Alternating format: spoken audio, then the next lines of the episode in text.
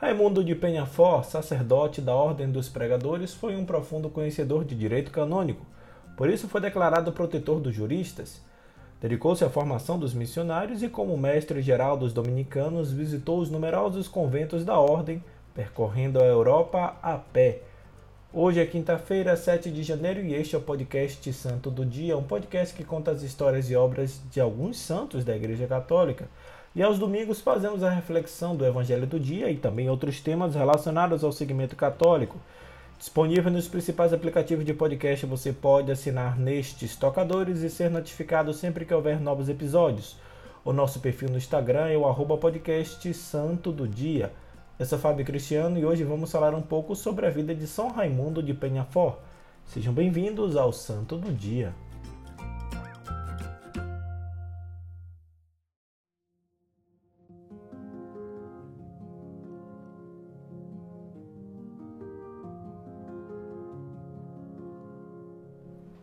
Raimundo era um fidalgo espanhol descendente dos reis de Aragão.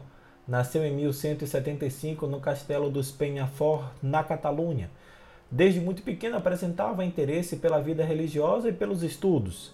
Aos 20 anos foi professor de artes livres na universidade em Barcelona, atraindo muitos estudantes com suas aulas.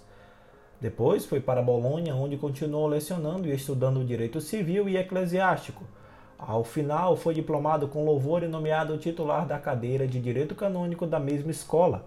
Jamais esqueceu os pobres. Deles, Raimundo cuidava pessoalmente, muito embora a fama de seus conhecimentos já percorresse toda a Itália e Europa. Em 1220, voltou para a Espanha e foi ordenado sacerdote e vigário-geral da Diocese de Barcelona. Depois, foi convocado para servir em Roma a pedido do Papa Gregório IX, do qual foi confessor cerca de oito anos. Nesta época, observou que os pobres, quando iam ao palácio papal, não eram tratados e atendidos com o devido direito. Por isso, alertou ao pontífice para que se interessasse pessoalmente por esta parte do rebanho.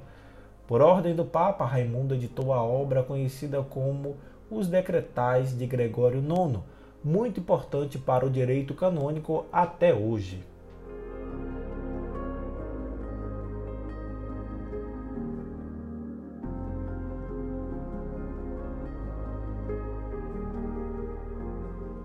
Como retribuição pela dedicação e bons trabalhos, Gregório IX nomeou Raimundo arcebispo de Tarragona Dentro de sua extrema humildade, se julgando indigno, pediu exoneração do cargo, chegando a ficar doente por causa desta situação e, com a licença dos superiores, voltou para a Espanha.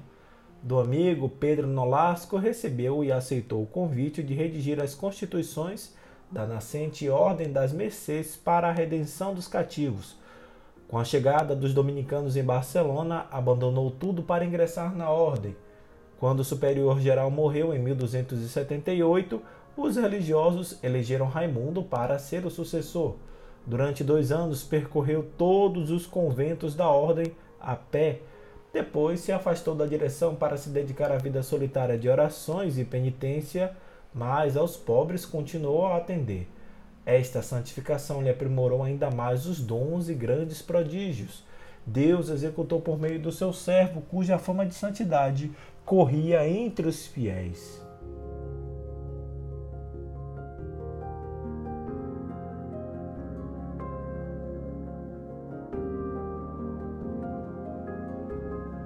Por inspiração, aos 70 anos, Raimundo voltou ao ensino. Fundou dois seminários onde o ensino era dado em hebraico e árabe para atrair judeus e mouros ao cristianismo. Em pouco tempo, 10 mil árabes tinham recebido o batismo. Foi confessor do rei Jaime de Aragão, ao qual repreendeu pela vida mundana desregrada. Também o alertou sobre o perigo que o reino corria com os albigenses, facção da seita dos cátaros, que estavam pregando uma doutrina contrária e desta maneira conseguiu que fossem expulsos. Era um escritor valoroso. A sua obra, Suma de Casos, continua sendo usada pelos confessores. Avisados de sua última enfermidade, os reis de Aragão e Castela foram ao seu encontro para receberem a derradeira bênção. Raimundo de Penhafort morreu centenário no dia 6 de janeiro de 1275. Foi canonizado e sua festa autorizada para o dia seguinte da Epifania, em 7 de janeiro.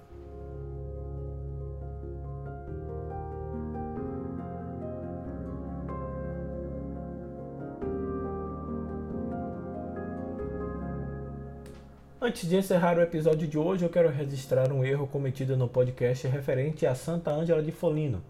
Nele, eu fiz menção ao Papa Inocente XII como sendo um dos papas que aclamaram a santidade de Ângela.